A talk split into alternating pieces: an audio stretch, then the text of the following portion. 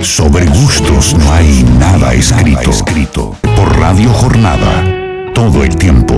Tu radio.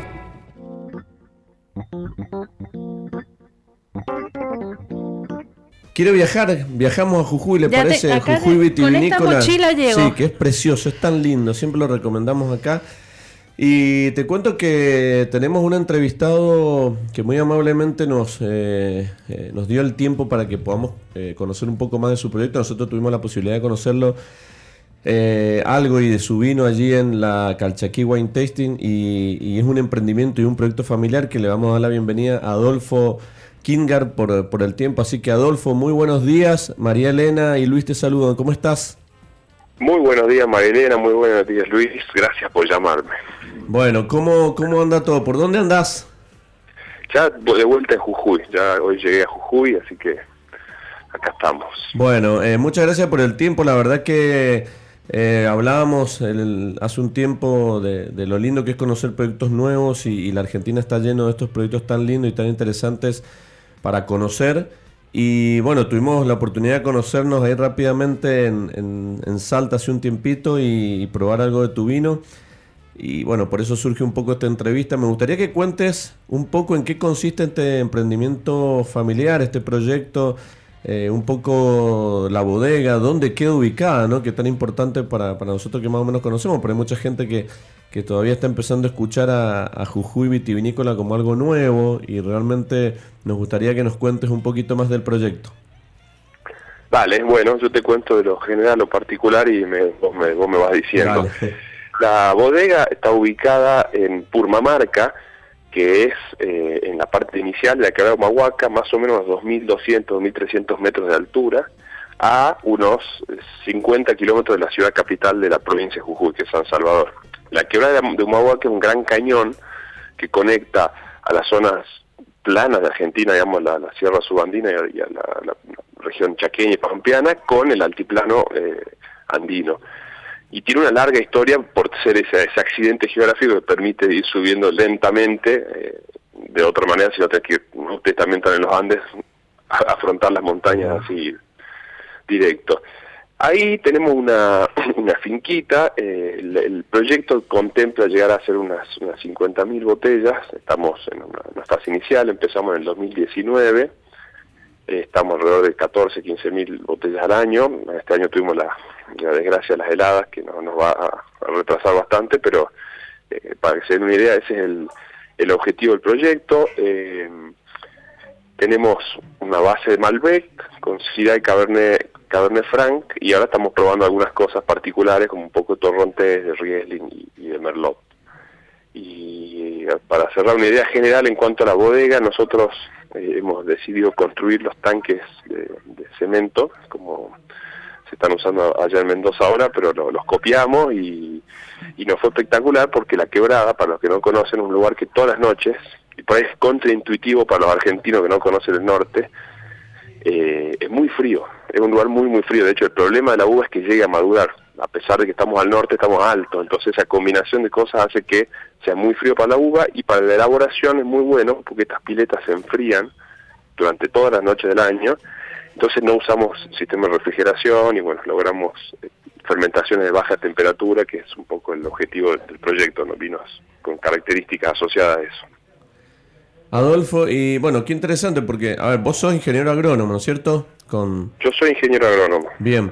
Eh, este, este, este sitio, ¿no? Donde ustedes tienen los viñedos, eh, más allá de los objetivos en botella y todo, vos comentaste un poquito de la parte climática y, y del suelo, pero bueno, eh, presentas desafíos interesantes para lo que son variedades particulares, es decir, es una zona donde, más allá del Malbec, digo, ¿Hay alguna uva o un par de uvas en especial que vos digas, bueno, en esta zona podemos desarrollar cierto tipo de características en distintos tipos de uvas? Bueno, la verdad que es una zona muy nueva, por ahí el, el emprendimiento más viejo tiene 18, 20 años, entonces estamos explorando, pero un poco, yo viví muchos años en Italia y, y retomando un poco la, la, tradición, la forma que yo entiendo europea, ¿no? Ustedes son gente del vino, yo me dedicaba a otra cosa, pero eh, ellos no, no, le dan tanta relevancia en todo el viejo mundo a la variedad, sino al sitio, al modo de elaboración. Entonces, eh, todas las variedades que estamos haciendo acá expresan algo muy distinto, incluido el Malbec. pero claro, por ejemplo, con el Syrah estamos teniendo un resultado espectacular. ¿no? Hemos encontrado una variedad que expresa algo completamente diferente a los Syrah de la zona más cálida de Argentina, de San Juan, o el perfil de Syrah de Australia, sino un Syrah más ah, herbal, más aromático, eh, menos eh, astringente, entonces eh, nos está yendo muy bien con el Syrah, el Cabernet Franc es prometedor y yo particularmente voy a, experimentar ahora con, con Nebbiolo y Sangiovese, pero son experiencias. Ajá, mira que... Qué interesante. Bueno, que, a ver, me gustaría saber, por lo menos que me, digas uno o dos atributos o, si se quiere, características aromáticas que, por ejemplo, mencionaste el Syrah, que es una variedad que bueno, vos mencionaste en ciertos lugares, pero en la Argentina cuando uno cata Syrah encuentra distintas eh, sensaciones, no hay como una identidad muy clara en la Argentina eh, cuando uno va probando Syrah de diferentes zonas. Eh, ahí el Syrah de, de ustedes, ¿qué característica tiene en general el vino, más o menos para que nos podamos ubicar? Bien, eh, de vuelta antes quisiera hacer énfasis para los que no conocen que este es un lugar frío, a pesar de que uno piensa en el norte, el calor, porque es lo primero que tiene en la cabeza, un lugar más bien frío. Entonces nosotros cosechamos a mediados de abril y ahí esperando que, se madure antes de las heladas. Eh, el Cira nuestro tiene dos notas que se repiten, no te lo voy a decir yo que no soy ni sommelier ni enólogo, sino por lo que se repite en las catas en las que hemos participado, yo lo siento, pero se repite y son una nota a hoja de tomate, que es una cosa muy notoria, y después a una cosa medio cítrica, una cáscara de pomelo rosado, son palabras que, que se van repitiendo entre todos nuestros visitantes o en las catas, así que por ahí son dos notas distintivas, ¿no? Después está el humo, cosas más características del, del pero eso te diría eh, tanto en nariz en boca, y después son, todos los vinos de la quebrada son muy coloridos, digamos, todos tienen una, potencia de color fundamental por la radiación que tenemos acá, ¿no? Pensemos que la cantidad de sol que llega por metro cuadrado es casi dos veces y media que al nivel del mar. Y eso eh, afecta a todo el circuito de metabolito secundario, los, los compuestos polifenólicos, los antocianos, los taninos de, las pieles. Qué bárbaro, ¿eh? Bueno, si mal si mal no recuerdo, en la Calchaquí probamos coplera cirá y mm, yo que estaba sentada al lado de ustedes, esa, esa nota a pomelo cítrica, eh, yo eh, le decía mm, eh, a ellos que me hacía recordar a un Sauvignon Blanc, una locura. Claro, si no suena un poco raro, yo, me faltó, no, no comenté la historia de nosotros, pero mi prima es una enóloga que es parte del proyecto, está en Mendoza, pero ya la estoy repatriando, y ella me dice siempre, no diga cítrico, que eso corresponde con lo blanco, pero la verdad que se siente ahí y me parece que lo hace distintivo y es agradable, digamos, contribuye a la experiencia, no es algo que, le quite valor. Totalmente. Sí, no, no. Eh, bueno, en, en, ese, en ese punto ahí es como que muestra la, la, identidad del varietal, ¿no? Porque está, como vos mencionaste, claramente hay esas sensaciones cítricas refrescantes que se perciben conjuntamente con eh, esa, esa nota de hoja de tomate o de, o de por ahí de fruto también algo, eh, fruto rojo negro. Bueno, eh, creo que es muy interesante para que podamos difundir de esto, primero el lugar, como decís, lugares que el que no conoce el norte entiende que hay eh, muchas horas de frío, eh, la amplitud térmica es muy grande, eh, la insolación es más, es más intensa y además de eso encontramos variedades que son que te, sacan del terreno de lo conocido, que eso es la identidad del lugar, que me parece fantástico. Lo mismo pasa con el Malbec, ¿no es cierto?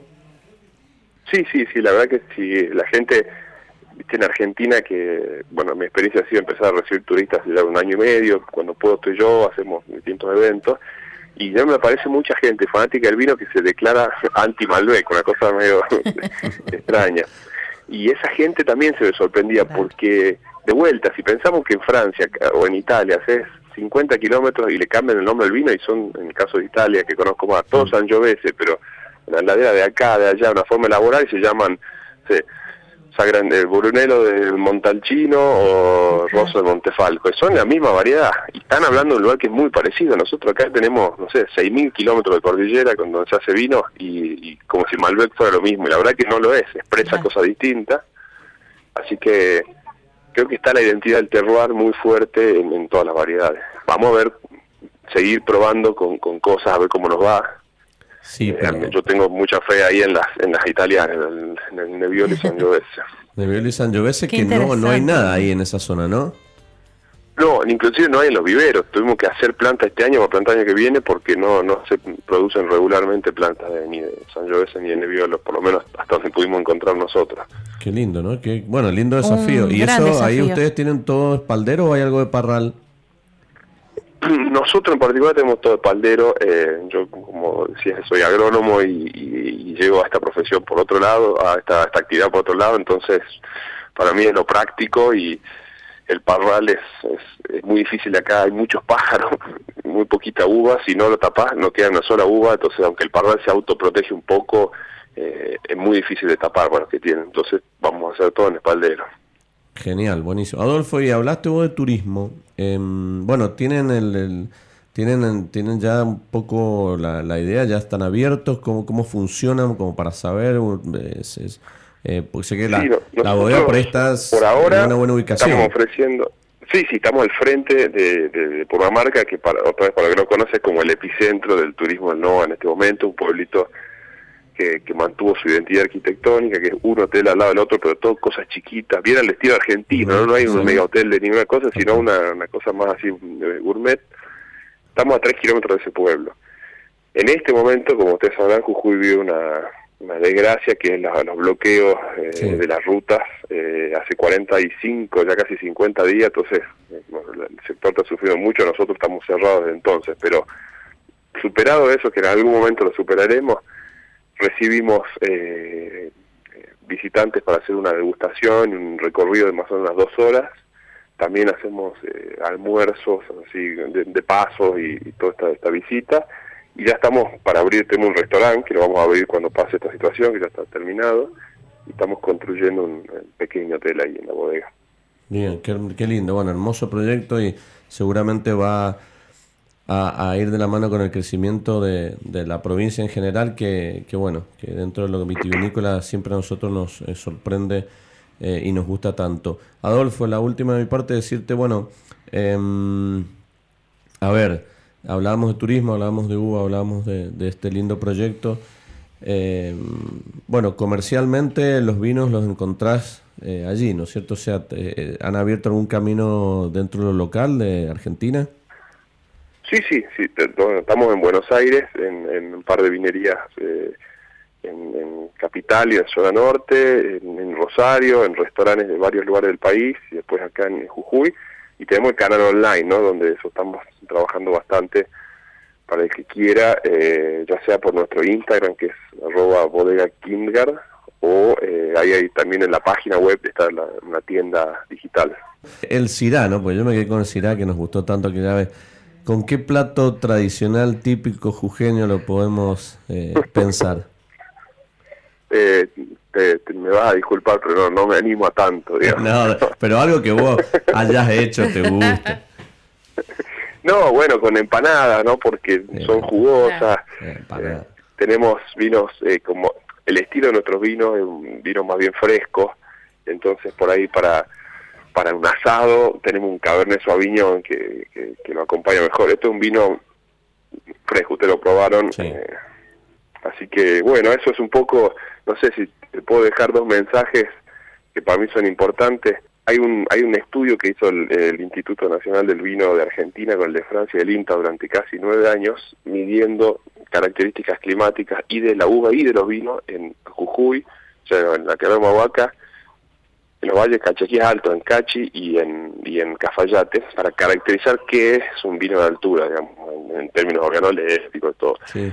Eh, lo que sobresale de ahí es que el espesor de la piel de, de las uvas, que es una cosa que se medía, es el doble de lo que se obtiene en, cualquier lugar de Argentina por la radiación.